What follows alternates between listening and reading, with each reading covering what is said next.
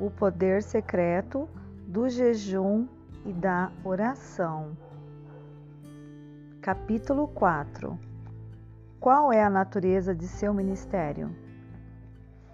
Jamais esquecerei a vez em que estávamos ministrando no norte da Zâmbia, África. O Senhor usou aquela experiência para ensinar-me alguma coisa acerca de meu chamado e a natureza de meu ministério. Naquela oportunidade em que estivemos naquele país, o Senhor curou muitas pessoas em meio a uma multidão de 10 mil pessoas. Dentre todas as pessoas que foram curadas, me lembro de um homem coxo que frequentou nossas reuniões com uma simples moleca improvisada em casa por mais de 55 anos. Os seus tornozelos eram contorcidos e suas pernas grotescamente tortas. Depois de receber a oração, as suas pernas imediatamente se endireitaram e aquele homem começou a saltar de alegria e gozo. Acredito que aquela cena foi bem similar ao que aconteceu em Atos, capítulo 3, versículo 3 ao 9, quando Pedro liberou uma palavra de cura para um homem que se assentava à porta formosa. Parecia-me que aquele velhinho não podia se conter de alegria e pulava o tempo todo. Também orei por um garoto de 16 anos que havia sido confinado em uma cadeira de rodas, vítima da poliomielite desde que a idade de um ano. A sua mãe o conduziu até a frente e o colocou na fila de oração, onde muitos também esperavam. Depois daquele menino receber a oração, ele escorregou da cadeira e foi para o chão imundo e ficou ali, enquanto orávamos por outras pessoas que também se encontravam na fila. De repente, houve uma grande gritaria no meio daquela multidão e vários deficientes físicos começaram a pular. Não me contive e fui para o fundo do salão para tirar fotos daqueles milagres de cura. Temos que reconhecer que o nosso Deus é poderoso em sinais e maravilhas. Enquanto eu voltava para o púlpito, assisti aquele jovem paralítico repentinamente pular e comecei a correr. Quando finalmente cheguei ao lugar onde se encontrava caído, ele passou por mim correndo em grande velocidade. Agarrada à cadeira de rodas vazia, onde aquele garoto passara a maior parte de sua vida sem nenhuma esperança, a mãe chorava incontidamente e seus convulsivos soluços sacudiram todo o seu magro corpo. Quando aquela senhora me viu aproximando, imediatamente ela se ajoelhou no chão e, enchendo as mãos de terra, jogava sobre si. O seu intérprete me relatou que ela dizia: Obrigado, grande chefe, por vir à África e curar meu querido filho. Eu cuidadosamente a levantei do chão e disse: Querida mamãe, eu gostaria que você soubesse que sou apenas um pequeno servo do chefe dos chefes. O seu nome é Jesus e foi ele quem me curou, quem curou o seu filhinho. Enquanto conversava com aquela mulher, ouvi um grande grito de lamento. Virando-me, deparei com uma pobre mulher desesperada, vestindo-se apenas com um trapo imundo. Em países como estes, a pobreza é extrema e poucas pessoas têm condições de comprar roupas e calçados para si. Muitas usam apenas pedaços de panos para se cobrirem. Aquela miserável mulher me disse: Senhor, eu não quero nada para mim, mas você poderia orar pela minha filha? Então olhei ao redor e perguntei-lhe: Onde está a garota? Então, levantando aquele farrapo de saia, ali estava, escondida atrás da mãe, uma pálida garotinha de três anos de idade. Ela vestia uma saia toda rasgada e uma blusa imunda, e podia-se ver claramente grandes furúnculos que lhe brotavam por todo o corpo. Macheche, é assim que eu me sinto. Eu tinha certeza que aquela menininha estava sofrendo uma dor terrível. Para piorar todo aquele quadro de miséria, quando aquela mãe se curvou para mostrar-me o que havia de errado com sua filha, o seu chale caiu de seus ombros e eu pude ver que aquele lado do corpo daquela mulher tinha sido literalmente comido por uma doença parecida com a lepra. Não somente a garotinha, mas também aquela preciosa mãe parecia que era uma terrível doença. Contudo, o seu pedido de oração era somente para sua filha. Abracei as duas ao mesmo tempo e orei ao Senhor com todo o meu coração. Depois, aquela sofrida mulher falou-me com voz trêmula e com lágrimas correndo pelo seu magro rosto, ela dizia: Obrigado, Senhor, por deixar o seu país e vir nos abençoar neste país tão pobre. Eu simplesmente não pude conter minhas lágrimas.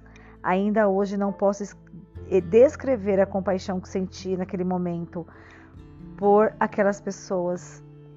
Ao deixar aquele recinto, senti o Espírito de Deus perguntar-me: Você sentiu compaixão por esta mulher e aquela garotinha? Respondi: Sim, Senhor. Então o Senhor falou-me profundamente ao coração: Mahesh, é assim que eu me sinto por todas as pessoas em todas as nações. Eles estão feridos sem esperança e sem nenhum conhecimento da mensagem do meu Filho Jesus Cristo. Eu quero que você os ajude. Compartilhe a mensagem da vida. Onde está o exército? O Texas Rangers, grupo de homens que funcionavam como uma espécie de exército que mantinha a lei e a ordem no tempo do Velho Oeste. Deixou-nos um legado inspirador. Certa vez, um xerife de uma pequena cidade do Texas enviou um telegrama urgente para o quartel do Rangers dizendo: Envie imediatamente um exército. A cidade se tornou um caos Está instaurada a total baderna. A anarquia nos destruirá. O xerife então recebeu de volta a sucinta resposta: Encontre-me amanhã na estação, às quatro horas. Na tarde do outro dia, aquele ansioso xerife, o desesperado prefeito, esperavam impacientes na plataforma a aproximação do trem das quatro. Em meio àquela multidão que desembarcava, eles observavam o único membro do Texas Rangers calmamente descer do trem com seu rifle sobre o ombro. Entusiasmados esperavam ver outros homens. Porém, para o desapontamento de ambos, o trem novamente partiu e nenhum outro soldado desembarcou. Correndo em direção àquele solitário soldado, eles perguntaram ansiosamente: Onde está o exército? O soldado olhou dentro dos olhos deles e disse categoricamente: Para cada baderna, um ranger. Aquele pequeno homem sabia muito bem o que era, o que representava e a extensão de sua autoridade. Ele sabia quem ele era. A minha mensagem para você é simplesmente esta o Senhor tem chamado você como um Rangers para colocar ordem algum tumulto. A sua missão é ter em seu coração o mesmo sentimento que Deus tem em relação ao mundo e realizar o ministério que o Senhor tem confiado a você. Ele já nos concedeu toda a autoridade necessária e a sua insígnia e toda a arma necessária para a destruição do inimigo a descrição da obra a ser realizada. Os três evangelhos sinópticos, os evangelhos de Mateus, Marcos e Lucas, registram o dia em que Jesus concedeu aos seus discípulos autoridade, dando-lhes comando para expulsarem demônios e curar os enfermos. E então se dirigiu a seus discípulos: A seara, na verdade, é grande, mas os trabalhadores são poucos. Rogai, pois, ao Senhor da seara que mande trabalhadores para sua seara. Tendo chamado seus discípulos, deu-lhes Jesus autoridade sobre os espíritos imundos para expelir e para curar toda sorte de doenças e enfermidades. Leia Mateus, capítulo 9, versículo 37 e Mateus, capítulo 10, versículo 1. A descrição desta obra a ser realizada foi, na verdade, parcial por duas razões. Primeira, isto foi apenas uma leve pincelada, uma palavra introdutória aos discípulos. Poderíamos também considerar esta palavra como um teste prévio ou uma amostra da nova realidade de vida que os discípulos viveriam após a obra de Jesus ser consumada na cruz e posteriormente o batismo no Espírito Santo. Segunda, os discípulos enfrentavam um demônio, eles enfrentariam um demônio aparentemente insuperável que atormentava aquele menino, resistindo-lhes o comando. Está em Mateus capítulo 17, versículo 14 ao 21. Foi naquele dia que os discípulos aprenderam sobre o incrível poder da oração e do jejum. Porque eu, Senhor, Muitos cristãos fogem de suas responsabilidades para com os outros, porém, eles não percebem que estão simplesmente seguindo o exemplo de Caim, que deu a seguinte resposta à pergunta inquiridora do Senhor acerca de seu irmão: Sou eu guardador de meu irmão? A resposta do Senhor foi e ainda continua a ser sim. O profeta Jeremias expressamente frisou a eterna consequência da nossa responsabilidade em ajudar e resgatar a outros. Casa de Davi, assim diz o Senhor: Julgai pela manhã justamente e livrai o oprimido das mãos do opressor, para que não seja o meu furor como fogo, e se acenda, sem que haja quem o apague, por causa da maldade das vossas ações. Jeremias 21, 12. Também o nosso irmão Tiago nos adverte no Novo Testamento. Portanto, aquele que sabe fazer o bem e não faz, nisso está pecando. Tiago 4,17. Qual é este bem que Tiago está falando? Permita-me usar como ilustração um incidente que aconteceu na infância de minha esposa, Bonnie. Quando Bonnie tinha apenas sete anos de idade, ela e seus primos estavam brincando de esconde-esconde no celeiro de uma fazenda no Novo México. Bonnie escolheu o que ela pensou ser o esconderijo mais seguro, um lugar bem escuro onde havia vários sacos de cereais estocados. Vestida apenas com uma bermuda, camiseta e calçando sapatilhas, ela se abaixou silenciosamente entre as palhas quase se encostando na parede. Naquele esconderijo de um lugar iluminado por uma fresta de luz, Bonnie ouviu um barulho assustador do chocalho de uma cobra venenosa que já se preparava para lhe atacar. Apavorada, Bonnie deu um pulo e correu para a sede da fazenda em busca de seu pai. Quando eles chegaram no celeiro, ela percebeu que estava calçando apenas uma sapatilha. O pai de Bonnie entrou naquele velho celeiro com mais alguns companheiros, e alguns minutos mais tarde, lá estavam eles de volta, carregando aquela imensa cobra venenosa. Travada em suas presas estava uma das sapatilhas deixada por Bonnie quando saiu correndo em busca de socorro. Creio que poderíamos usar este episódio para ilustrar o livramento que tivemos de Satanás e do pecado através da morte e ressurreição de Jesus Cristo. Milhões de pessoas estão inocentemente se abaixando em lugares escuros e brincando o jogo da vida. Elas acreditam que agem de maneira correta e segura. A realidade é que existe uma cruel e agressiva serpente, serpente espreitando ao redor, insistindo em seu intento maligno de destruir toda a humanidade. Por nós mesmos, estamos totalmente despreparados, desprotegidos e incapazes de contrapor o ataque desta terrível serpente. Mas Deus está chamando o mundo para correr para o Pai e suas mãos, para matar a serpente.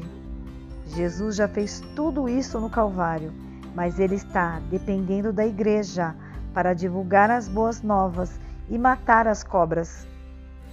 Infelizmente, muito de nós na igreja ainda levamos a vida como se a serpente fosse apenas um sonho ou um mito.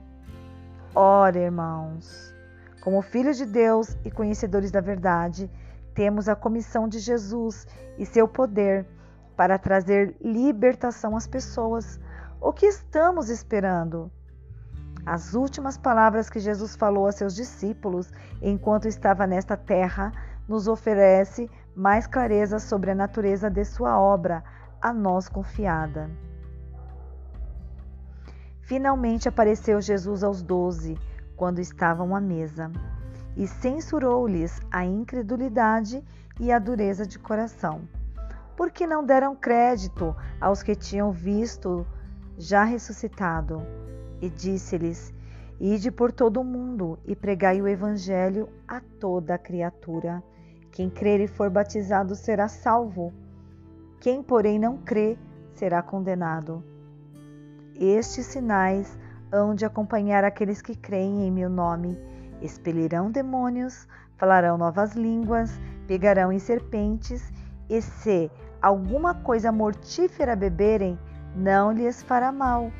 Se impuserem as mãos sobre os enfermos, eles ficarão curados.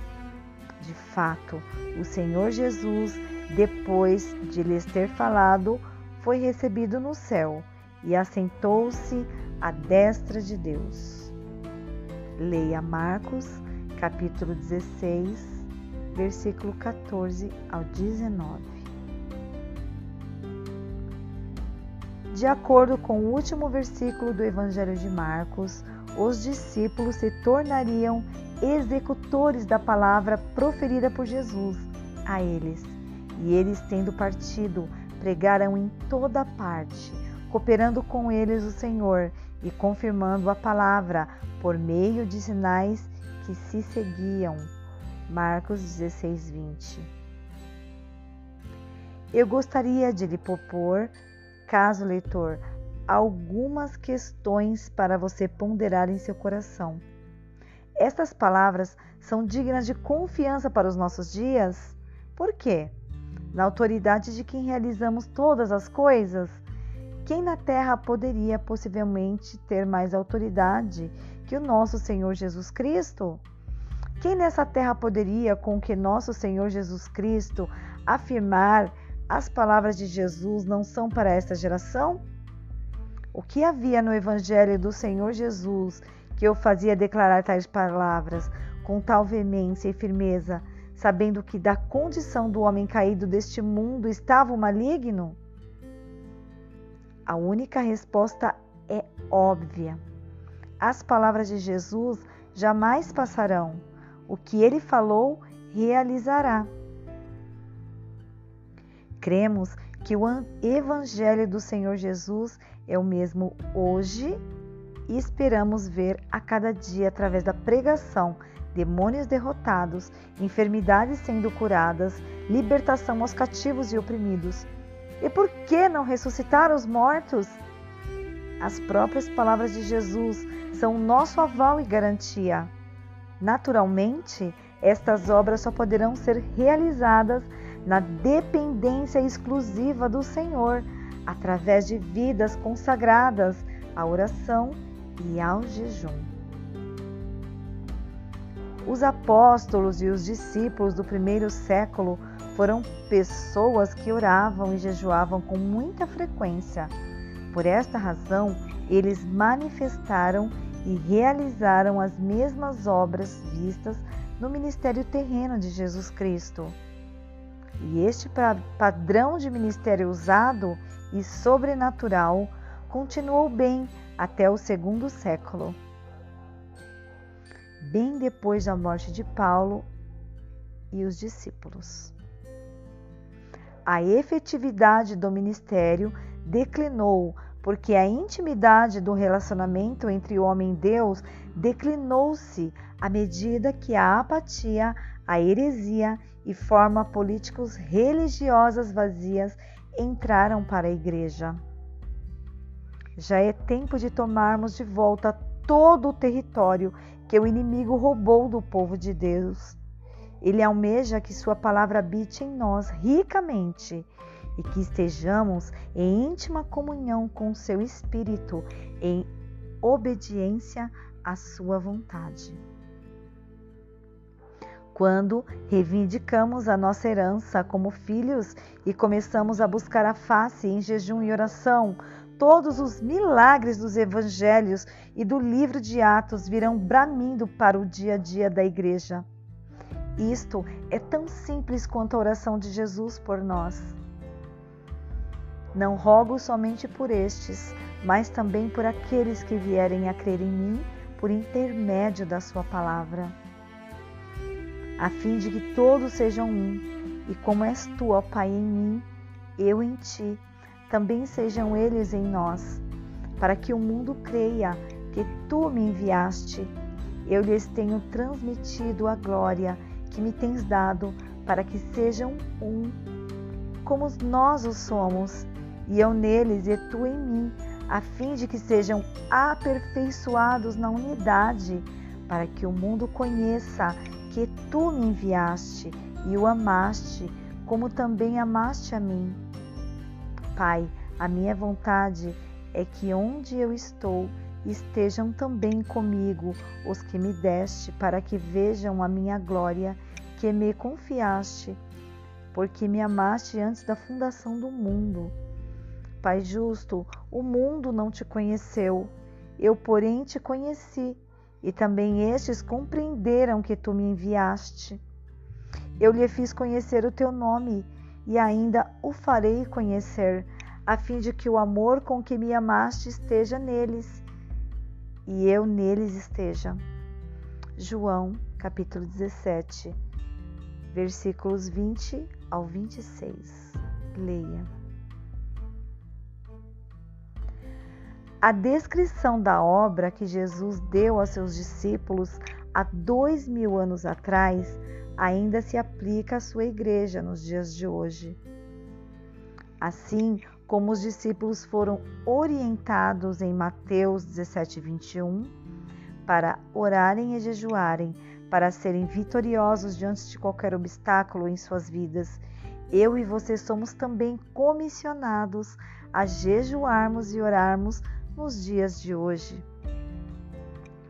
Assim como o Senhor confiou aos seus discípulos a responsabilidade da pregação do Evangelho para arrependimento, de orar pelos enfermos e expulsar os demônios, as mesmas coisas também são esperadas de mim e de você. O que irei te dizer talvez possa lhe parecer estranho, mas é a genuína palavra de Deus. A você foi dada também a autoridade de ressuscitar os mortos, embora isto deva ser realizado sob o estrito comando e direção de Deus. Acredito que a igreja nesta geração começará a ver os mortos se levantarem como um sinal e maravilha em um nível nunca visto na história da igreja. Todavia, isto jamais acontecerá até que o povo de Deus descubra e pratique o poder secreto do jejum e da oração. E você, é um discípulo de Jesus Cristo? Deixe clarear este ponto se existe alguma confusão.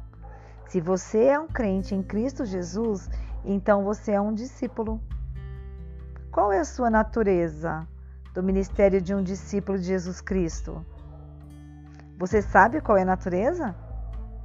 O Senhor disse: Estes sinais hão de acompanhar aos que creem.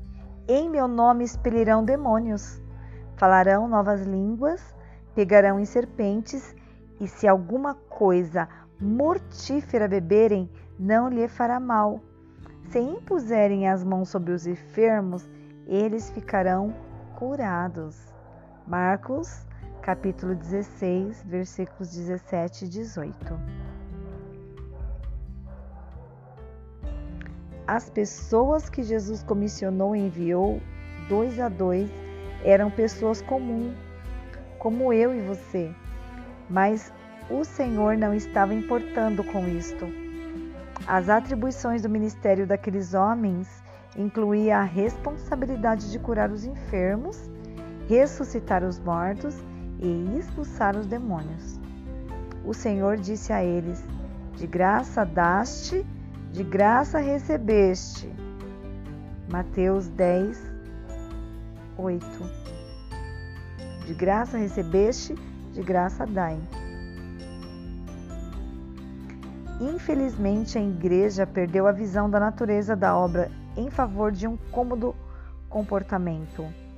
Ela prefere se esconder entre quatro paredes, se assentar em bancos confortáveis, limitando o poder de Deus. Ora, os propósitos, os planos de Deus não foram mudados. O Senhor também nos tem chamado para trazer libertação aos cativos, para sermos testemunhas vivas do seu poder libertador em nossos dias e em qualquer lugar que formos. Nos custará um preço para carregar este nível de unção em nossas vidas para curar. Isso nos demandará uma vida disciplinada de jejum e oração. Mas, queridos, se não existir nenhum objetivo ou alvo em nosso viver, nunca seremos nada em Cristo. O apóstolo Paulo tomou Cristo como seu alvo máximo. Irmãos, quanto a mim, não julgo havê-lo alcançado mas uma coisa faço, esquecendo-me das coisas que para trás ficam e avançando para as que diante de mim estão, prossigo para o alvo, para o prêmio da soberana vocação em Cristo Jesus. Todos, pois que somos perfeitos, tenhamos esse sentimento, e se porventura pensais de outro modo, também isto Deus vos esclarecerá. Filipenses capítulo 3, versículo 3 ao 15. Quando estamos vivendo o estilo adequado de vida em Jesus, o Senhor estará sempre proporcionando formas de estarmos servindo aos outros. Isso acontecerá, por exemplo, na nossa rotina diária de ir para o trabalho, para o supermercado ou abastecer o nosso carro. Nesses momentos, o Senhor estará nos dando a chance de repartirmos com os outros as boas novas do Evangelho. Foi assim que aconteceu com os discípulos. Aprenda com a história. A história é uma grande professora e aquelas gerações que têm observado as suas lições foram mais sábias que aquelas que foram distraídas.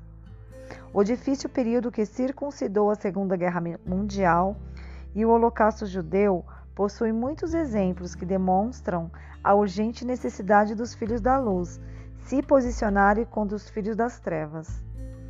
Durante aqueles anos tenebrosos de guerra, alguns indivíduos se levantaram com coragem e visão, tendo o viver como um farol iluminado, que lançava luz contra a sinistra nuvem de morte que pairava sobre toda a Europa.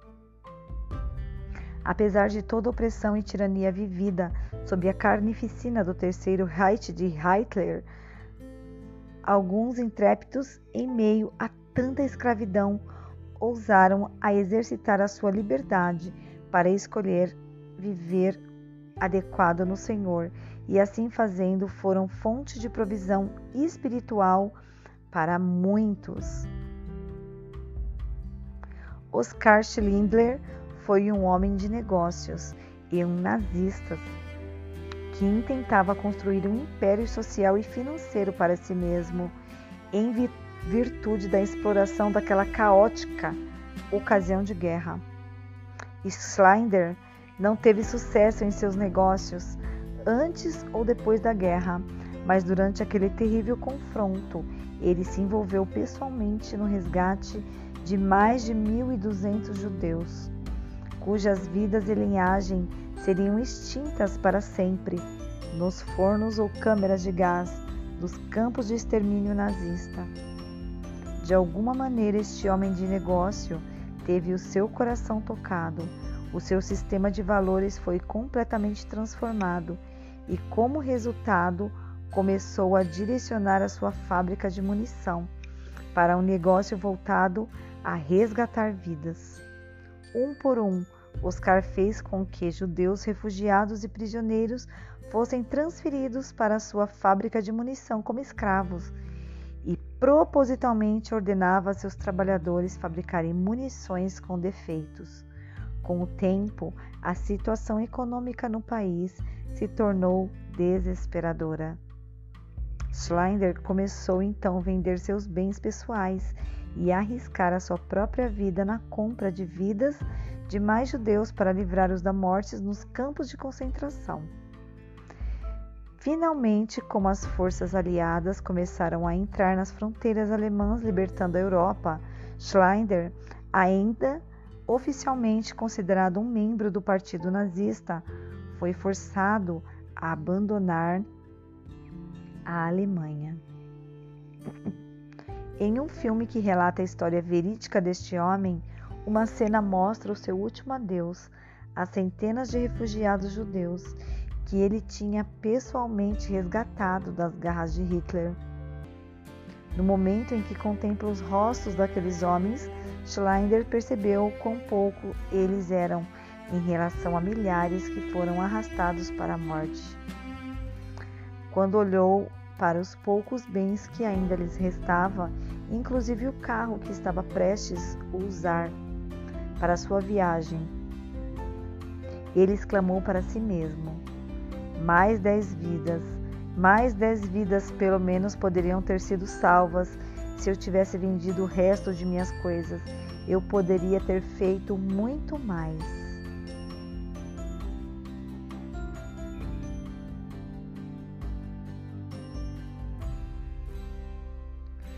No momento em que assistir esta dramática cena no filme A Lista de Schleider, o meu coração saltou dentro de mim.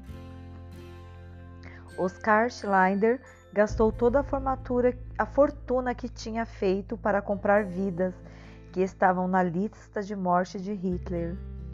As 1.200 pessoas salvas se multiplicaram para mais de 6 mil. 6 milhões foram brutalmente esmagadas e dessas outras milhões foram privadas de nascer. Há uma voz profética clamando através das palavras de Oscar Schleider, que diz: Com a autoridade de Deus, sem Cristo a vida perecerá. O propósito principal para todos os crentes é resgatar aqueles que perecem sobre a escravidão do pecado e caminham para a morte eterna. A comissão para todos os crentes é simplesmente salvar outros. Em outras palavras, o único aspecto eterno de nossa existência nessa terra é o nosso investimento na vida eterna de outros. Qual é a natureza do seu chamado? Sem sombra de dúvida, é ser igual a Jesus em palavras e feitos. A melhor maneira, creio eu, de terminar este capítulo e preparar os nossos corações para o próximo é recordar e meditar a profecia que definiu o chamado de nosso Senhor Jesus e que também define o seu chamado nesta geração. O Espírito do Senhor está sobre mim, pelo que me ungiu para evangelizar os pobres. Enviou-me para apregoar liberdade aos cativos, dar vista aos cegos, pôr em liberdade os oprimidos e anunciar o ano aceitável do Senhor. Lucas, capítulo 4, versículo 18 e 19. Você também é chamado e ungido pelo Espírito Santo para pregar as boas novas de esperança aos pobres, como discípulo de Jesus. A você foi dada autoridade para, em seu nome, abrir os olhos aos cegos e trazer libertação a todos os oprimidos de Satanás. Hoje, talvez como nunca antes, você está ungido para proclamar o ano aceitável do Senhor. Agora, a mais difícil pergunta: Você está preparado para realizar as obras de Jesus como você foi comandado por Ele? Se a resposta for sim, então você deve estar preparado para pagar o preço e dizer como Jesus disse a esta geração: Hoje se cumpriu essa escritura que acabais de ouvir. Lucas 4, 21. O primeiro passo para o sucesso e talvez o mais difícil é o caminho para a verdadeira humilhação.